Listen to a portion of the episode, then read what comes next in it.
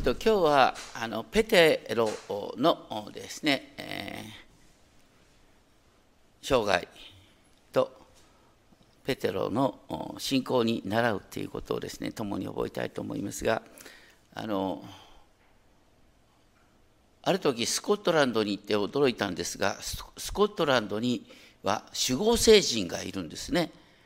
守護聖人とは誰かというとスコットランドはセント・アンドリュー。ペテロの兄弟アンデレなんですよね。あのアンデレが殉教した時の殉教は普通の十字架じゃなくてこう斜めの十字架なんですがそれがあのスコットランドのですね青地に斜めの白十字架の国旗に表されています。あのユニオンジャックの一部なんですけどもね。なんかあのアンデレが殉教した後にどういうわか彼の骨を乗せた船がスコットランドのセント・アンドリューの地にたどり着いた。聖人の骨の上に教会が立つといえばカトリックの総本山聖ペテロ寺院、ね、ペテロは確かに弟子のリーダー、ね、そして現在のローマ法王はペテロの後継者。というふうに見られている。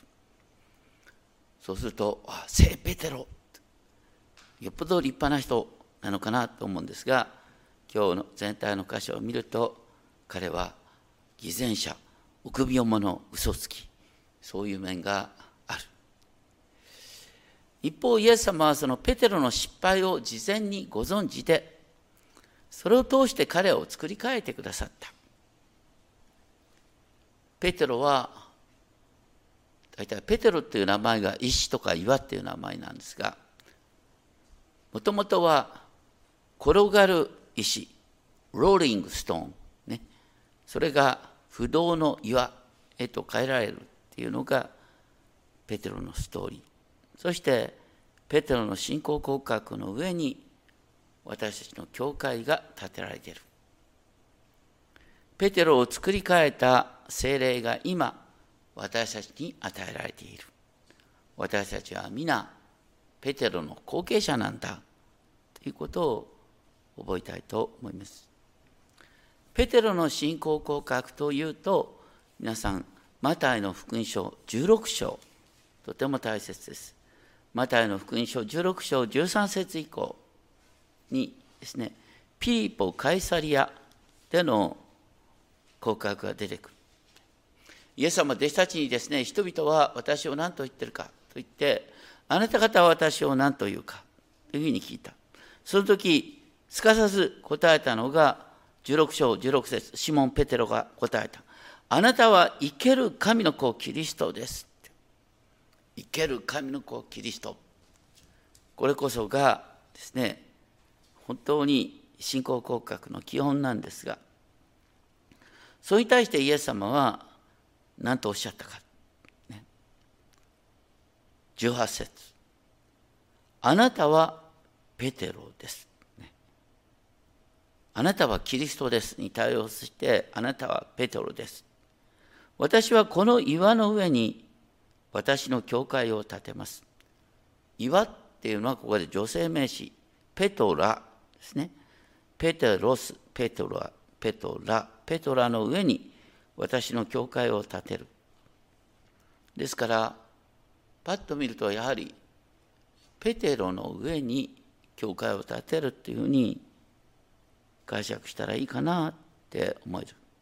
19節私はあなたに天の御国の鍵を与える。ペテロは天の御国の鍵を預かったんだよ。カトリック・フランシスコ会の解説とてもいい解説なんですがここに関してはまさにあカトリックだなっていう解釈になってる。ここではペテロの周囲権ペテロが教会のリーダーであるということが約束された。ペテロにはですね天の国の鍵が預けられた。善人には天の国に入ることを許し悪人には入ることを禁じる。ローマ法王は代々ペテロからこの天の国の鍵が受け継がれている。まあ、簡単に言うと、ね、このペテロさんに鍵を開けてもらえないと天国に入られないんですよ。ペテロの後継者に反抗すると地獄落ちになっちゃう。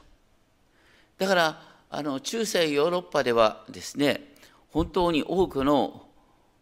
王様が、ね、権力を持っててもローマ法王に逆らって破門されたら地獄落ちになっちゃうっつって怯えてねカノッサの屈辱とか言ってですね神聖ローマ皇帝がですねあの泣いて許しをこうたなんていう話がありますよね。それから見るとね大体このプロテスタントの流れなんて何なんだとカトリックのローマ法に反抗したんだからみんな地獄落ち中なんだ我々は。でも私たちはそういうふうには思ってないよね。それはねよくよく見るとペテロの成人のですねその功績にあやかるというよりはあのどうしようもないペテロをね用いて教会を建てたイエス様がどうしようもない私たちをも用いて私たちの信仰の上に教会を建ててくださるっていうことを信じる。イエス様がですね砂の上に家を建てた人岩の上に家を建てた人っていう話をしてるけど私たちは、ね、岩の上にイエス様の言葉に従うことによってですね家を建てるものの交わりであるとそういうことでこの岩の上に私の教会を建てるっていうのはペテロであり私たちであるんだってことですね。でしかもここでですね、地上でつなぐとか地上で解くっていうふうに言われてますが当時のラビが用いたよう用語で具体的にねこれは神の御心に沿ってるかねそれから神が禁じておられることかっていうことを、ね、キリストの教会全体が考える。私たちはねあの知らないうちにこの世のカルチャーを変えてる。どの世界に全ての人間が神の形として高価で尊い存在だっていうことを言ってる文章がある。か。みんな聖書からですよ。昔の文献なんか見たら人間は生まれながら違うんだ。文を守れ。なんていうのが儒教の教えですよね。とにかくキリスト教会全体が人間の尊厳や生命倫理家族の在り方について教えてる。それがここで言う、ね、解くとかつなぐっていうこと。しかも、ね、私たちはあのペテロと同じように鍵を預かってるんです。どんな鍵、ね、それは私たちは聖書をいただいている。福音を預かってる、ね、福音を伝えることによって人々はイエス様と出会いそして永遠の命を保証をもらうことができる。だからペトロに約束されていることは私たち全てのクリスチャンに約束されている。でもねペテロこの時聞いてですねとってもいい気分なあ俺は弟子の中で、ね、一番なんだななんて思って。でその後16章の21節を見るとイエス様が、ね、ご自分の受難を予告した時にペテロはなんと傲慢にもですねイエス様を脇にお連れしてね主よなんていうことを言うんですかとか言っちゃったそれに対してイエス様はペテロに「下がれサタン!」と言ったね、うん、さっきペテロの上上にあの教会を建てると言った途端今度は「下がれサタン!」とこうねイエス様の言葉も180度変わっちゃうもん。ね、その上であの日々自分の十字架を追って私についていきなさいということをイエス様はおっしゃったその後17章になるとこれはまたペテロがすごいいい気持ちになりますよねあのイエス様の姿が高い山で変わるでもその時ペテロ自身もですね光に包まれるんですよ。で、ペテロ自身も天から声を聞くんですよ。父なる神の声を聞く。これは私の愛する子、私はこれを喜ぶ。もうペテロは本当にこの時の感動をペテロの手紙なんかに書いてますけれども、彼の人生の中で本当に素晴らしい体験だった。でそういう流れの中で、ね、ペテロは、ね、イエス様についてあのエルサレムに、ね、もう入ってきたみんな喜んでイエス様を迎えたそして、ね、最後の晩餐になったっていう話でちょっと飛びますが26章になります。26章でペテロさんがですねあの ペテロさんがっていうイエス様がですね26章の31節からのところこれは最後の晩餐の後で弟子たちにおっしゃった。26章31節。あなた方は皆今夜私につまずく。それを聞いた時にペテロは何と言ったか26章33節ペテロが言ったたとえ皆があなたにつまずいても私は決してつまずきませんと。皆がつまずいても私は大丈夫ですって言ったんだよね。それに対してイエス様は26章34節誠にあなたに言う。あなたは今夜、鶏が鳴く前に三度私を知らないと言う。ペトロはそれに対してすぐに、たとえあなたと一緒に死ななければならないとしても、あなたを知らないなどとは決して申しません。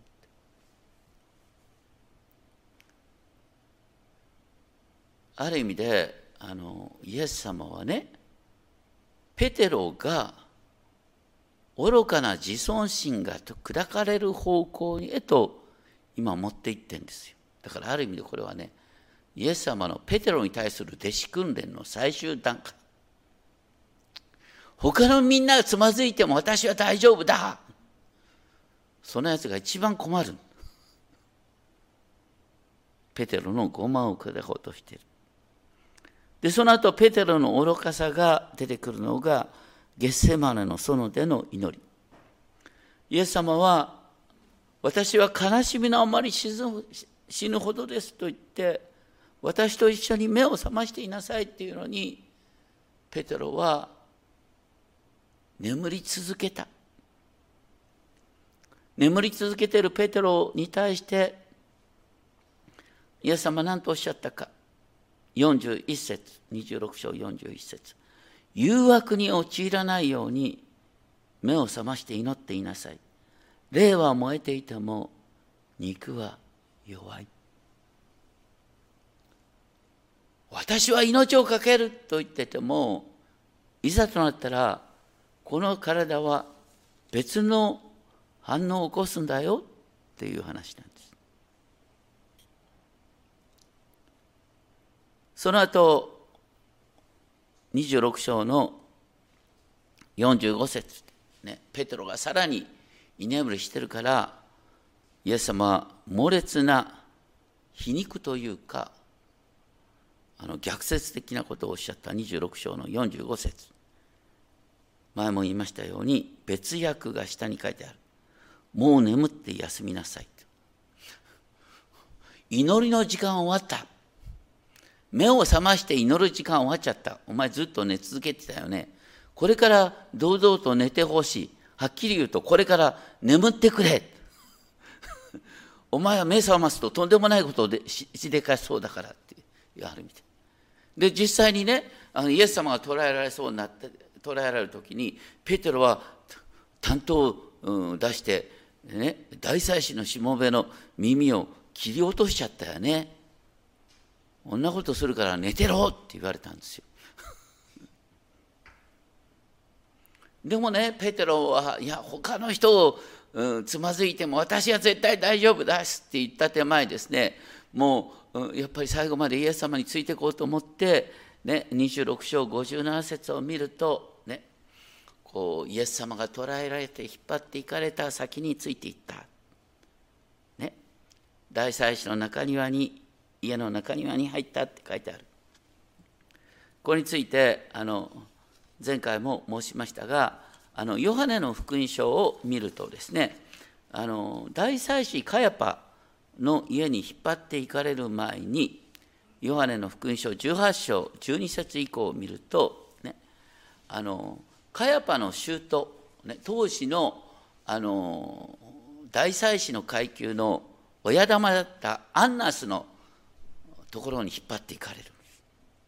ペトロはそのアンナスの家に引っ張っていかれた時に大祭司の家の中庭に入ったって書いてあってヨハネの福音書18章17節を見るとその時にですね大祭司の家の中庭に入ろうとする時に門番をしていた召使いの女からこう聞かれる「あなたもあの人の弟子ではないでしょうね」って尋ねられてすぐに「違う!」って断言した。その後の様子がねしもべたちや下役たちは寒かったので炭火を起こして立って温まっていた。ペテロはその一緒に温まる交わりに加わった。そしてあのアンナスにアンナスの尋問を受けた後ですねイエス様は今度はその大祭司カヤパのところに送られていった。そこでもですねヨハネの福音書18章25節を見るとシモン・ペテロは立ったまま温まっていた。と言ってこのねある意味で敵陣であのだあの炭火の間に、ね、敵の真ん中に立ち続けていたとかある意味でかっこいいね。もうやっぱりあの他の弟子とは違うんだと言って他の弟子みんな逃げたんだけどヨハネとペテロだけがそこに残ってたって話なんですが。ね、そういう文脈の中で、ね、マタイのもう一度戻ってマタイの福音書の26章69節。マタイの福音書の26章69節。やっとさっき読んだ箇所に来た。26章69節。ペテロは外の中庭に座っていた。さっき立っていたんだが今度は座っていた、まあ、別に大した変わりはしないよね。立ったり座ったりしてるんだろうと。でそういう中であの召使いの女が一人近づいてきて、あなたもガリラヤ人イエスと一緒にいましたね。って書いてある。これ、あのマルコの並行記事を見るとですね、えっ、ー、と、多分この女性っていうのは、さっきね、門番をしてた女性。一度、ペトロに、あなたは仲間じゃない？っていうふうに聞いた女性。その女性がですね、ペテロに近づいてきて、じっと見つめていた。じっと見つめてやっぱりあなたあのイエスの仲間じゃない？っていうふうに聞いたんですよ。マルコの福音書の背後にはペテロがいます。だから本当にねじっと見つめられたっていう気持ちをきちんとマルコに伝えてマルコがそれを書き残した。まあ、とにかくあのあなたもガリラ人イエスと一緒にいましたねって聞かれてもう心臓がバクバクとなって何を言ってるのかわからないと言ったそして入り口まで行くとってねこう逃げのモードになってる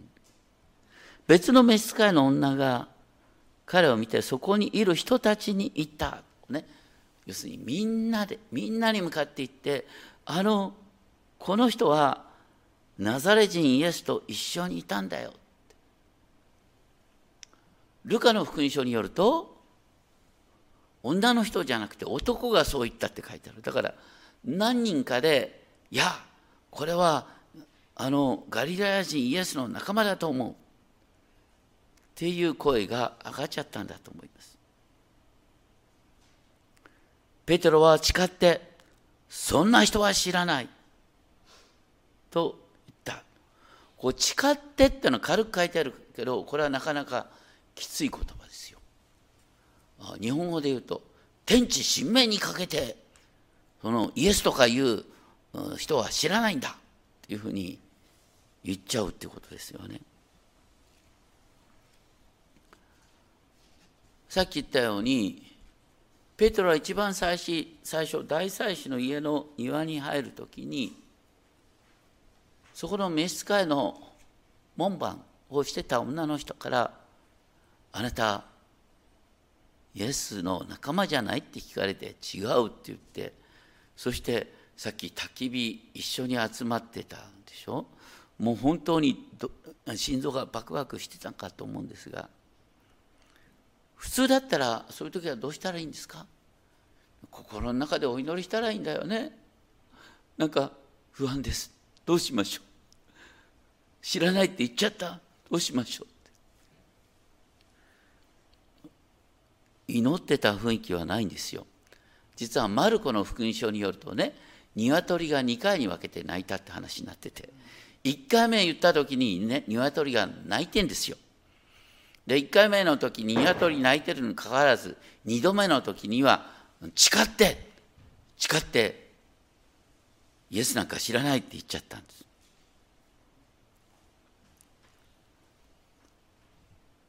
どうしてそうなるかっていうともう一度ねさっきのマタイ26章の41節を見てほしい、ね、マタイ26章41節ねこれは厳密にはこういう順番になったんです。目を覚ましていなさい。そして祈っていなさい。それは誘惑に陥ってしまわないためです。霊は熱く望んでいる一方で、肉の方は無力なんだからってこと。霊は燃えているとか、霊は熱く望んでいたとしても、肉の方は無力だ。さっき言ったようにね、霊ペテロのうちにある霊としては命がけでイエス様についていく。私は他の人がつまずいても私は絶対大丈夫なんだっていうのがペテロの心の内側が語っていることなんですよ。でも私たちは心と体ってのはセットなんですよね。いざとなったらこう逃げモードになっちゃうんです。皆さんもそういうことありません？こうパッと言われてですねもう本当になんでこういう反応しちゃったんだろうっていうね。言っちゃいけないことがパッと出てくるとかいうことありますでしょ？だからイエス様はねゲッセマナの存在をおっしゃってたのはね人間ってのは基本的に弱いんだよ、ね、この体は何かあったらすぐ逃げのも逃げのモードに変わっちゃう。心の中ではきちんと直面すべきだって分かってんだけど体は瞬間的に逃げのモードになっちゃうんだよ。だからね誘惑に合いそうな前に乗っていなさいって。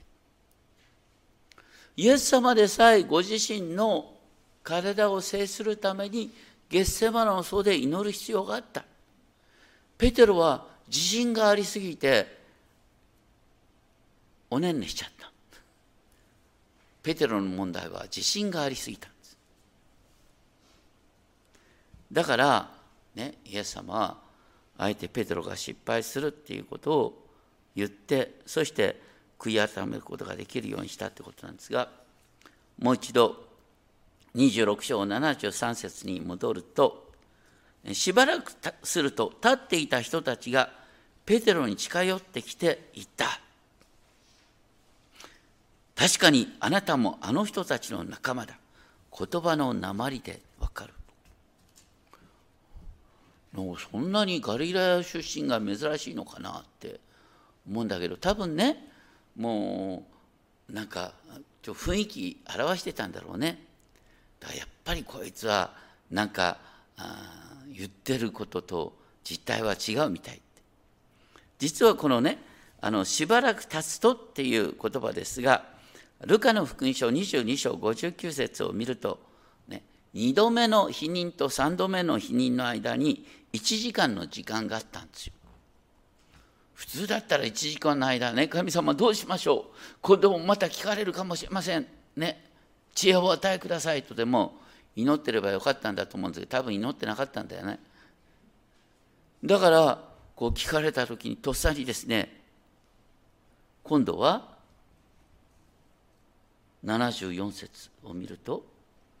嘘なら呪われてもよいと誓い始め、そんな人は知らない。と言った。こう、すごいね。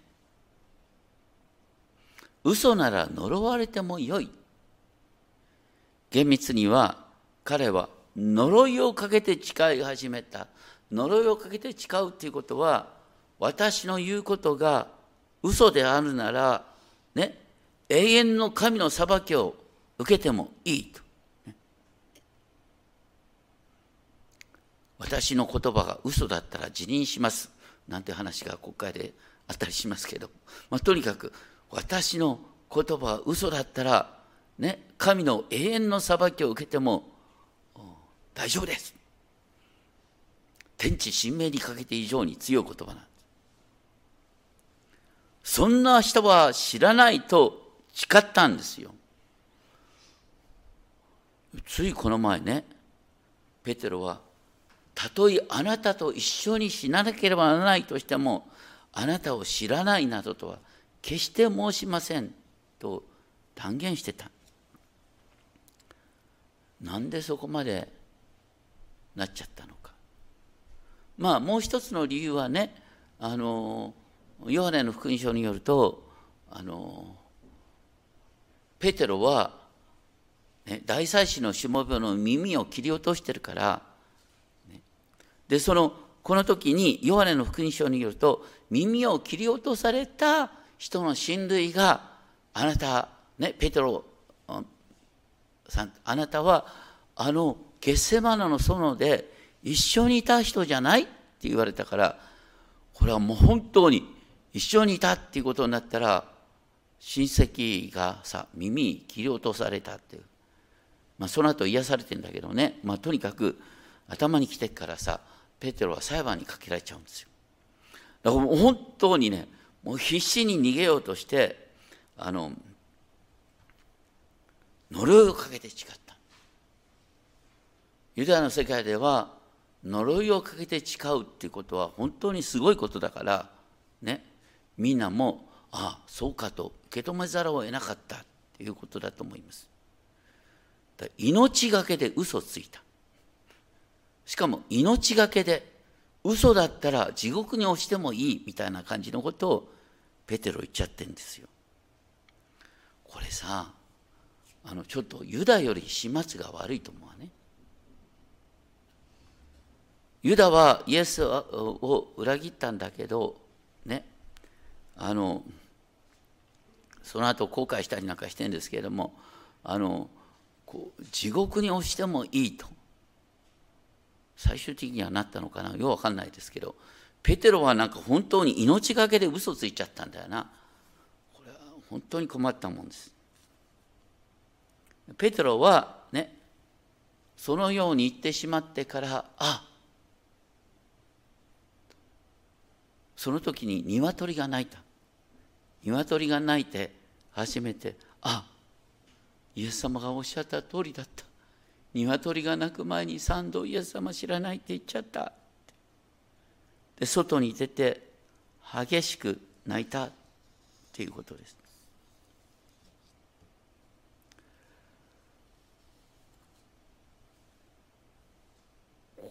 知らないっていうことがねだけど本当に実は大変なことだっていうことをよく分かってるかマタイの福音書の10章の33節を見るとマタイの福音書の10章の33節を見るとねイエス様はこうおっしゃった。人々の前で私を知らないというものは私も天におられる私の父の前でその人を知らないと言いますって言ったんですね。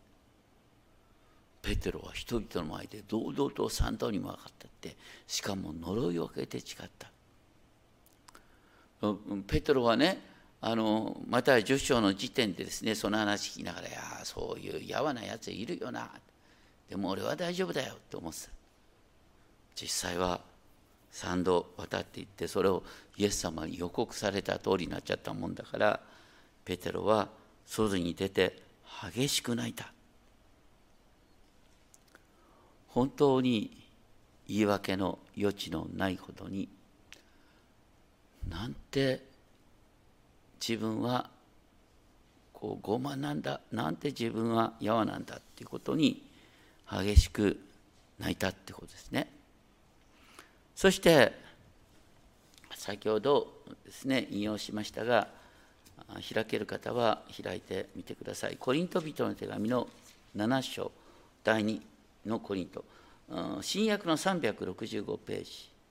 新約の365ページ間違えた。363ページ。新約の363ページ。コリント第2の手紙の7章。9節からのところで、ね、御心に沿った悲しみ、ね、悲しんで悔い改めた。それは御心に沿った悲しみだ。一方ね御心に沿って悲しんでなかったとしたら人たちから害を受けることがあった。と言って神の御心に沿った悲しみは後悔のない救いに至る悔い改めを生じさせますが世の悲しみは死をもたらします。ペテロの悲しみは救いに至る悔い改めだった。御心に沿った悲しみだった。一方ユダはその後自分で首首つっちゃいますね。彼は世の悲しみ。じゃあねペテロとユダ、まあ、どっちもどっちなんだよな。何が違うんですかユダとペテロ。ユダの場合はあの最後の晩餐でねあのイエス様からですね裏切りを予告されたりなんかしたももう徹底的に知らんぷりをしてるんですイエス様との対話に乗ってこないんですよユダは。だからペテロはねあの良きにつけ足けにつけまあ、とにかくですねみんなが裏切るって言ったら「いや私は大丈夫です」って、まあ、言い張る、まあ、とにかくそういうこうイエス様との対話の中にね愚かな対話であろうともとにかくイエス様との対話の中に生きてるっていうのがペテロなんですよ。それに対してユダは自分の世界に閉じこもっていくどんどんどんどん。これって意外に私たちの中にいるかもしれません。自分の世界にどんどん閉じこもっていってね。イエス様助けてくださいっていうことも言えないって。ね。自分で勝手にですね私なんかもう教会に行く資格なんかないなんて。自分に言い聞かせたりなんかそうじゃなくてペテロの生き方は何かっていうとね私は大丈夫だなんて言ってみるのもあれなんですがとにかく何でも思ってることをイエス様に言うんですよ。で最後は「もうごめんなさい」ってもうの泣き崩れながらイエス様に謝罪をしていくわけですよ。信仰って何ですか？信仰って自分で自分を立するんじゃないんだよ。信仰とは、イエス様との対話、またイエス様のお父様との対話の中に生きることなんです。信仰とは、ね、もう寝ても覚めても、ね、あ、イエス様困りました。どうしましょうとか言ってね、目の前の問題、どうしていいかわからないんです。ね。イエス様、あの人からこんなこと言われて頭に来てるんですけど、どうしましょうとか言ってね。もう何でも祈りにするっていうのが信仰なんですよ。それに対してあの心を閉じて自分の世界の中でですね問題を処理しようとするのがあの世の悲しみなんですよ。本当に私たちは知らないうちにですねなんかこう自分を型にはめようとしたりですね神様を自分のあのイメージの中で見たりなんかする場合がある。とにかくイエス様はこの岩の上に私の教会を建てるとおっしゃった。この岩の上っていうのはペテロの信仰告白であるとともに、ね、ペテロの上なんです。そしてそれは私たちでもある。で、えー、聖書によるとですね、あのイザヤ書51章1節2節にこういうのあるんですけれども目を留めよあなた方が切り出された岩にと言って目を留めよあなた方の父アブラハムにと言ってだからアブラハムも、ね、岩として呼ばれているところがある。アブラハムが岩なんです私たちはアブラハムの信仰の上に立てられている。またあの、今日一番最初に読んだのは詩編51編。詩編51編というのはダビデさんが家来のね奥さんをね、えー、奪い取った。でその後神様ごめんなさいって必死に、ね、あの許しを願ったのがあの詩編51編でしょ。元エルサレム神殿というのはああのダビデの罪の許しを願ったことの上にエルサレム神殿に立ってるんです。だからあの基本的に、えー、神の民っていうのはアブラハムの岩の上にダビデの岩の上にペテロの岩の上だ。そしてあの3人とも共通してるのはみんな嘘つきだった。ごめんなさい、ね、そしてあの皆さんダビデの生涯をね見た人はみんな知ってるよね。ダビデがねとんでもない、ね、人間としてなってしまったことがある。でみんなペテロの話を聞いたらみんな知ってるよね。ペテロは三度イエス様知らないと言ったって。だから悪く言ったら教会は嘘つきの上に立ってんだよ。だけど嘘つきじゃないんです。なんでかっていうとね本当にそこで自分の罪を悔い改めて神様ごめんなさいと言ってだからごめんなさいの上に立ってるのが教会なんですよで立ち得ないのは他の人はだ、えー、知らんけど私に限って大丈夫だ私に限って大丈夫だって人の上には教会立たないんです。皆さん私に限って大丈夫だとは思ってないよね。で本当にいざとなったら私は何をしでかすかわからない。実はそういう告白に導こうとしたのがイエス様なんです。だからこれはね、ペテロの弟子訓練の最終段階それを通してペテロは徹底的に本当に自分の弱さを告白するものへと変えられた、ね、伝承によるとペテロのメッセージはいつもワンパターンだったそうです、私はイエス様から賛同、ね、否認するって言われて本当に賛同知らないと言っちゃった。その後鶏が鳴いたんですって。ペテロのパターンはいつもそのパターンだったっていう伝承があります。その上に教会は立ってんです。だから私たちもですね本当に、えー、謙遜に全てが主の荒みだっていうことを覚えながら生きていきたいと思います。お祈りをしましょう。天皇お父様私たちはついつい自分を強がってしまいます。しかし強がることがいかに危ないか。それをペテロの霊を通して私たちは学ぶことができました。イエス様はそのように自分の弱さを認めたペテロの上に教会を建て。アブラハムの上に教会を建て。ダビデの上に教会を建ててくださっています。どうかそのように私たちも自分の頼りなさを告白しそしてあなたにすがりながら生きていくことができるよう守ってください。イエス様の皆によってお祈りします。